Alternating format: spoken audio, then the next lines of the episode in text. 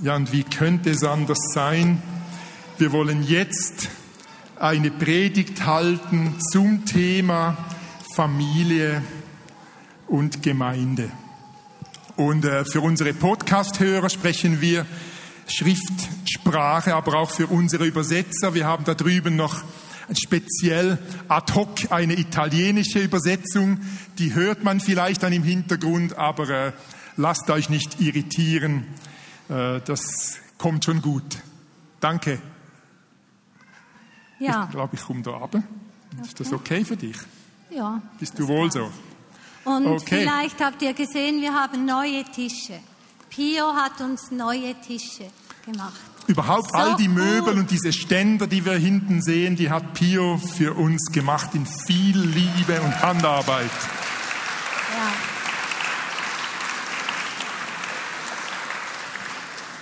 Gott schreibt auch auf krummen Linien gerade. Ein Spruch, den wir manchmal hören.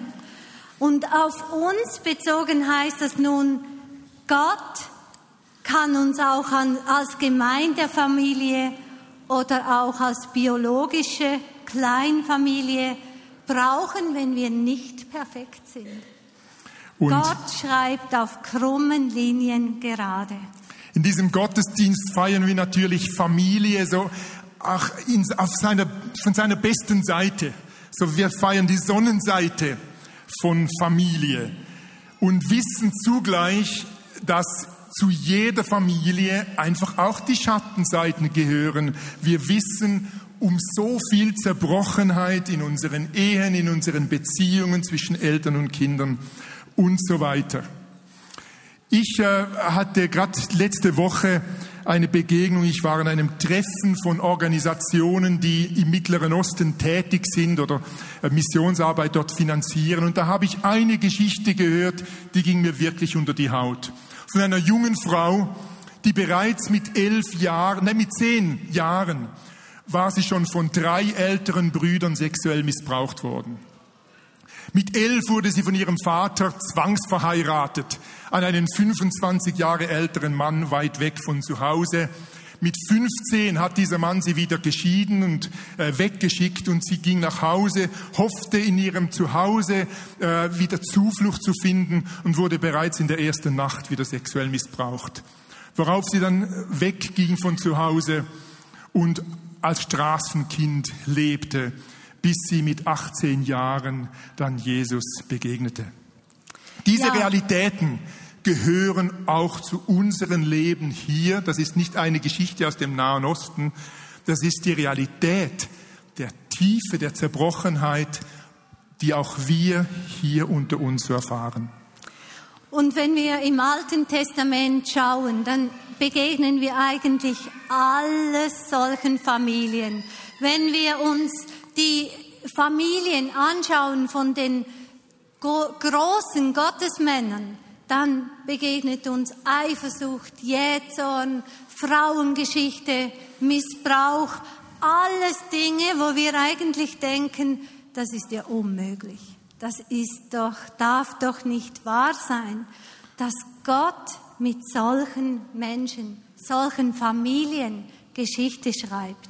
Und trotzdem sehen wir, dass eben gerade in diesen Familien irgendwie diese Männer und Frauen versuchten mit Gott zu leben. Sie wollten auch in ihrer Zerbrochenheit eben Gott in ihr Leben einbeziehen. Und wir haben am Ende des Alten Testamentes, du kannst es ja schon suchen im Malachi, genau. diese, ah, die, der letzte Vers äh, im Alten Testament, so im Übergang zum Kommen von Jesus, ist dieser Vers im Malachi 3, Vers 24. Ja, da steht, er wird das Herz den Eltern, der Eltern den Kindern zuwenden und das Herz der Kinder den Eltern. Sie, er wird beide miteinander versöhnen, damit ich nicht das ganze Volk vernichten muss, wenn ich komme. Das ist der letzte Vers. Gott wird das Herz der Eltern den Kindern zuwenden und umgekehrt. Und also die Versöhnung, das Miteinander, damit endet das, neue, äh, das Alte Testament. Mit dieser Verheißung dürfen auch wir rechnen.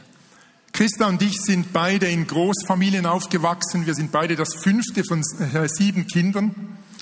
Ja, und da könnt ihr euch vorstellen, unsere Eltern haben uns nicht speziell gefördert. Wir waren einfach eines unter vielen. Wir haben Zimmer geteilt. Äh, ich war mit drei Schwestern im gleichen Zimmer. Meine vier Brüder waren zusammen in einem Zimmer. Wir haben ähm, auch, das, wenn es mal Fleisch gab, das Wienerli noch geteilt. Ja. Erinnere ich mich. Wir wurden nicht speziell beachtet. Und es gab auch immer wieder schmerzhafte Erfahrungen, schmerzhaftes Erleben, auch in meiner Familie, wo ich an sich ein viel Positives erlebte, äh, viel Wertschätzung, trotzdem auch Schwestern, die äh, in ihrer Zerbrochenheit Hilfe äh, suchen mussten, weil sie irgendwie Dinge aufzuarbeiten hatten aus dem Familienerleben. Also wir alle sind geprägt von unseren Familien. Und bei mir war das zum Beispiel, dass mein Vater hat bei jedem Essen äh, gemotzt. Und es war nie gut genug. Und Wilf hat das anders erlebt. Sein Vater hat Gott sei Dank etwas anderes gesagt, weil ich von dem profitiert habe. Genau, er hat nämlich gesagt, es käme unserer Mutter doch nie in den Sinn, etwas auf den Tisch zu stellen, was nicht gut wäre. Also zu sagen, etwas ist grusig oder so, das gab bei uns ein Riesengewitter, weil das durfte einfach nicht sein. Aber wir beide, wir haben sehr unterschiedliche Prägungen, aber wir beide wurden geprägt von Wunsch, in der Gemeinde mitzuleben. Beide Familien waren Teil einer Gemeinde und haben sich da eingebracht. Und wir möchten eine Stelle lesen aus dem ersten Korintherbrief, Kapitel 1.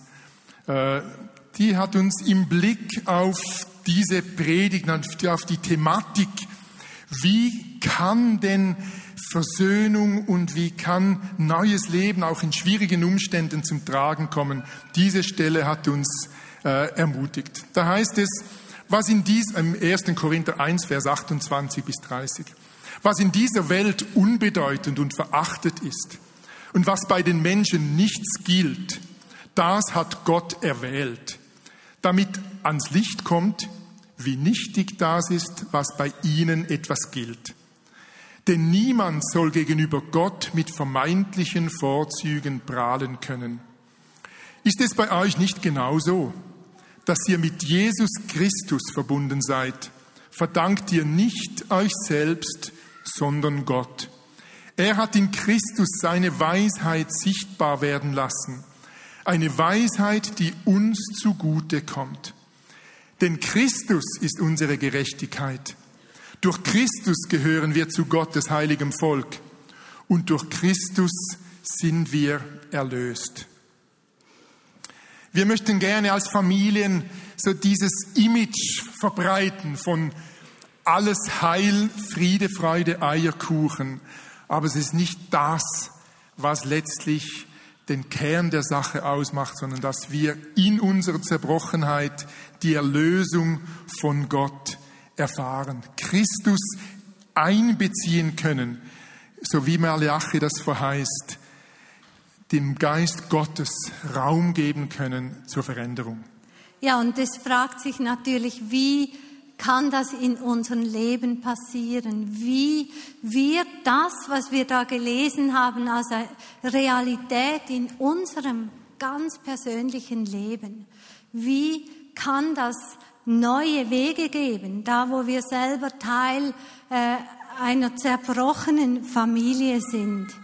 Und wir Gottes Antwort oder sicher ein Teil davon ist das Miteinander von Familie und Gemeinde. Wir haben ja heute so die Familiendefinition, dass zur Familie gehört, wer aus dem gleichen Kühlschrank ist. Das ist so die wahrscheinlich modernste Variante. Äh, aber wir alle sind auch etwas geprägt so vom Familienideal von Eltern und Kindern, die irgendwo in ihrem Einfamilienhäuschen zufrieden zusammenleben oder ja, äh, das sind so die Prägungen, die Vorstellungen, die wir haben. Wir sind überzeugt, dass es Gemeinschaft braucht, weil äh, dort in der Gemeinschaft werden unsere Familiengrenzen, die wir alle mitbringen, erweitert. In der Gemeinschaft können wir Prägungen, die wir mitgebracht haben, verändern und wir merken, ah, Moment mal, da sind ja noch andere, die leben das ganz anders, als ich mir das eigentlich gewohnt bin. Und es ist auch das Leben, äh, das im Alten Testament oder in vielen Ländern, in vielen Gegenden der Welt gibt es dieses Modell von Kleinfamilie, wie wir das kennen, gar nicht so, sondern Menschen sind eben eingebunden in etwas Größeres Ganzes. Und es gibt auch dieses afrikanische Sprichwort, dass es ein ganzes Dorf braucht, um ein Kind zu erziehen. Das nimmt etwas auf von dieser Realität, die wir eben in der Gemeinde Gottes, in der Gemeinschaft mit anderen auch erfahren und erleben können. Und natürlich ist es häufig ein Riesenstress, in den Gottesdienst zu kommen, bis man alle Kinder eingepackt hat. Ich erinnere mich, ich war immer so dankbar, äh, dass wir in die Vineyard gehen konnten, weil wir dann erst um äh, fünf am Abend bereit sein mussten mit den kleinen Kindern und das ging gerade noch. Aber den Stress, äh, den hatten wir immer. Es war immer Stress. Und da denkt man manchmal, ja gut, also muss ich mir das antun? Brauche ich das? Brauche ich diesen Stress? Ist die Gemeinde nicht dazu da, unser Familienglück äh, sicherzustellen? unserem äh, Familienglück quasi auf die Sprünge zu helfen. Das und, kann doch nicht sein, dass das Stress bedeutet. Und wenn wir eben das Gefühl haben, wir brauchten jetzt äh, etwas anderes als Familie, vielleicht eben mal wieder einfach Zeit so als Kleinfamilie, dann äh, machen wir die Erfahrung, dass äh, doch oft dann einfach die Entscheidung zugunsten des der Kleinfamilie fällt und irgendwie der Blick verloren geht für die Bedeutung, die wir eben füreinander als Gemeinschaft, als Gemeindefamilie auch haben könnten. Die Angst ist auch groß, wir könnten die Kinder zu etwas zwingen, das sie nachher ablehnen. Ähm, gerade im Blick auf den Glauben. Jetzt Tatsache ist ja eigentlich, dass Kinder gar noch nicht in der Lage sind, abzuschätzen, was ihre Entscheidung bewirkt. Ähm, sie gehen einfach damit, wo Eltern eine Überzeugung haben, wo Eltern sagen, das ist mir so wichtig, diese Gemeinschaft ist für uns so wichtig, deshalb gehen wir in den Gottesdienst. Also wenn Eltern ihre Kinder fragen, sollen wir heute in den Gottesdienst gehen oder nicht, dann ist das in der Regel für die Kinder eine ziemlich große Überforderung. Und äh, ja, die Kinder können das eigentlich nicht für uns entscheiden. Es braucht da irgendwo die Sicht der Eltern, weshalb sie in diese Gemeinschaft, in die größere Gemeinschaft eben investieren wollen. Wir können auch in der Gemeinde zusammen dienen. Das Lernen, das Miteinander, Gaben einzubringen, füreinander da zu sein. Äh, die Gemeinde ist ein optimales Umfeld, eigentlich ein Lernumfeld, wo wir Gaben einbringen können, wo Eltern ihre Kinder unterstützen können, Verantwortung zu übernehmen. Und wenn ich so rumschaue und schaue, welche Kinder oder jetzt Jugendliche, junge Erwachsene übernehmen Verantwortung, dann sind das eigentlich praktisch durchs Band äh, junge Menschen, die von ihren Eltern ermutigt waren, Verantwortung zu übernehmen, ermutigt waren, ihre Grenzen hinauszusetzen. Und es ist eine Tatsache, dass unsere Gesellschaft mit ihrer ganzen individualistischen Prägung äh, dem nicht gerade förderlich ist.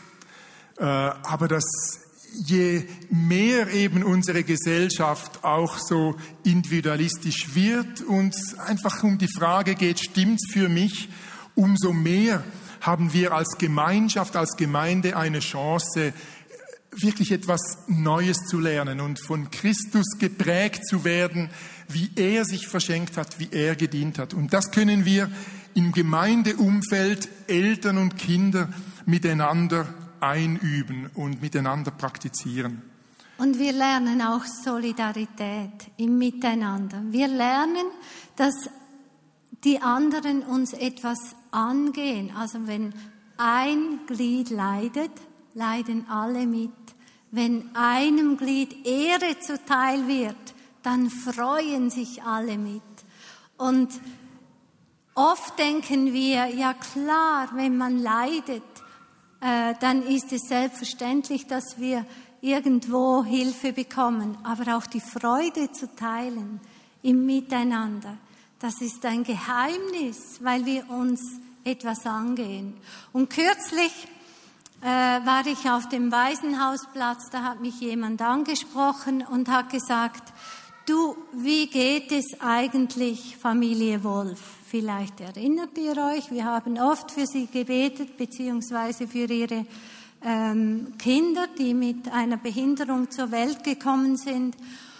Und ich war so überrascht und habe gesagt, ja, äh, wie meinst du das? Und dann hat sie gesagt, wir beten immer noch jeden Tag für diese Familie.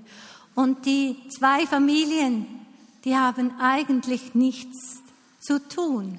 Also Sie kennen Aber die Familie Wolf nicht persönlich. Sie sind Teil unserer Gemeinde und das sind Leute, die beten, Leute, die mittragen. Und das, denke ich, ist einmalig, ein solches Umfeld zu haben. Also wir brauchen die Gemeinde als Familie. Aber auf der anderen Seite, und das ist uns vielleicht manchmal weniger bewusst, die Gemeinde braucht auch uns. Äh, du kannst dir mal überlegen, ich weiß nicht, wie viele von euch schon in Gemeinden äh, in einem Gottesdienst waren, wo Familien fehlten. Da merkt man irgendwo, das Leben ist nicht da. Äh, Familien bringen Leben manchmal mehr, als uns lieb ist. Also hinten ist dann manchmal etwas laut und so. Aber wir wollen es ja nicht anders. Wir möchten, dass eben dieses Leben wirklich sichtbar wird. Und die Gemeinde braucht eben auch uns als Familien. Ja, und wir brauchen auch einander, dass, damit Menschen, die sich vielleicht eine Familie wünschen würden, Singles, die keine Gelegenheit hatten zu heiraten oder äh, selber Kinder zu bekommen, Ehepaare, die selber keine Kinder haben, äh, wenn wir in diesem Miteinander einander Anteil geben an dem, was Gott uns anvertraut hat, an Kindern, wenn also Eltern, wenn ihr mal zur Toilette müsst, dann gebt der Person neben euch mal das Baby in die Arme und sagt, kannst du schnell schauen? Das ist ein ich dringend. von, eh, das ist ein Ausdruck von Vertrauen. Hey, ich vertraue dir, mein Kind an. Und so wird es möglich, dass wir viel, viel mehr einbeziehen in unsere Familie. Und auch wenn der Beitrag so klein erscheint, er ist ein wichtiger Beitrag. Wir können dort als Kleinfamilie eben auch entspannen, wo wir die Erfahrung machen, dass wir diese Einbettung in das größere Ganze einer Gemeinschaft oder einer Gemeinde äh, erleben. Und eben wir müssen dafür nicht perfekt sein. Wir können ihn mit aller Schwachheit, in, mit allen Fehlern, äh, können wir da miteinander unterwegs sein. Und es wäre schön, wir könnten da auch als Gemeinde noch zulegen, dass wir wirklich auch über unsere Schwächen, über unsere äh, Schattenseiten als Familie auch wirklich reden können und miteinander das auch eben offen tragen können, was nicht dem Idealbild entspricht, das wir eigentlich in uns tragen. Und manchmal ist es ja so, dass man sich schämt als Familie. Also ich erinnere mich, wenn mir die Nerven durchgingen, habe ich mich geschämt. Ich wollte nicht, dass das passiert und trotzdem ist das geschehen. Und wenn wir miteinander unterwegs sind, dann sind wir weniger in Versuchung, uns aus Scham heraus zu verstecken und etwas vorzutäuschen, das wir gar nicht sind. Weil im Miteinander merken wir, dass wir alle nur mit Wasser kochen. Und das ist ziemlich entspannend, wenn man denkt, ah, stimmt, auch dieser Mutter sind die Nerven durchgebrannt. Was ich hier noch sehe als Punkt, der mir ganz wichtig war als Eltern und jetzt Großeltern, einfach äh, diese Ergänzung auch durch die Gaben anderer in der Gemeinschaft. Zum Teil haben Leute in unseren Kindern Dinge gesehen, die wir selber so nicht gesehen haben. Mhm. Unsere Kinder wurden zum Teil mit hineingenommen in Verantwortung von Menschen, die eine ganz andere Sicht der Welt hatten als wir. Also diese Ergänzung die hat uns als Familie unglaublich äh, bereichert und auch unsere Kinder enorm bereichert und ihnen auch ganz viele Möglichkeiten eröffnet, Möglichkeiten, die weit über unsere kleine Familienwelt hinausgingen. In dieser Segnung haben wir ja auch unser Miteinander ausgedrückt. Wir haben ausgedrückt, wir sind gern miteinander unterwegs und nicht nebeneinander. Miteinander. Und in diesem Miteinander wollen wir wachsen. Ich muss die Geschichte noch fertig erzählen von dieser jungen Frau in äh, Nahen Osten. Sie hat daneben Jesus kennengelernt und hat Schritt um Schritt Heilung erfahren von ihrer traumatischen Vergangenheit. Und sie kam zum Punkt, wo sie bereit war, wieder ins Dorf zurückzukehren, wo ihre Familie lebte, um ihrer Familie zu begegnen und ihrer Familie zum Ausdruck zu bringen, ich will euch vergeben. Ihre Familie war total schockiert, sie haben nicht erwartet, diese Tochter je wieder zu sehen. Aber dieser Schritt hat dazu geführt, dass auch in der Familie eins ums andere sein Herz für Jesus öffnete. Und diese Familie wurde zum Kern einer Gemeinde und einer Gemeindegründungsbewegung. Ist das, das nicht ist wunderbar? Das Gott ist das, was Gott zu tun vermag. Das ist das, was im Maleachi verheißen ist. Er schreibt auf krummen Linien gerade. Und wenn du in deinem Leben krumme Linien hast, dann bemühe dich nicht darum, irgendeinem Ideal zu entsprechen, nachzueifern, weil du denkst, das müsste sein, sondern komm in die Gemeinschaft, komm zu Jesus. Gott schreibt auf krummen Linien gerade. Das ist unsere Botschaft und das ist unsere Hoffnung. Und das ist Zukunft. Lasst uns beten.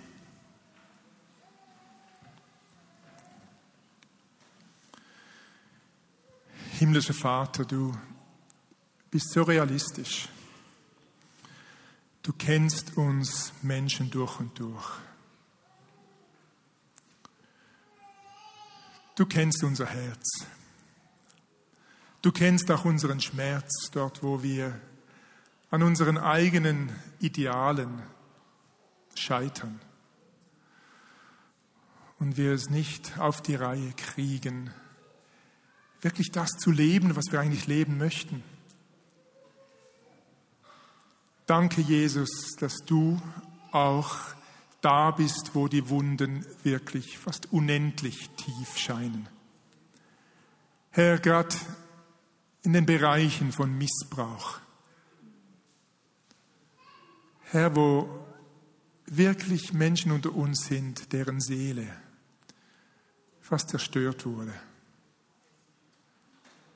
Aber Herr, für dich ist kein Schmerz zu groß. und nichts verborgen, was uns quält und was uns beschäftigt. Und Herr, du hast uns einander geschenkt, dass wir miteinander unterwegs sein dürfen in dieser Welt und wir miteinander entdecken dürfen, wie dieses Licht, das du in die Welt gebracht hast, wirklich unsere Situation verändert, unsere Dunkelheit durchdringt, unseren Schmerz heilt. Und wir laden dich ein, Heiliger Geist, komme du. Komme du in unsere Beziehungen hinein, in unsere Familien. Komme du mit deiner heilenden Kraft, mit dieser Verheißung aus Maleachi, dass du derjenige bist, der Herzen füreinander öffnen kann, der Zerbrochenes heilen kann. Komm, Heiliger Geist. Amen.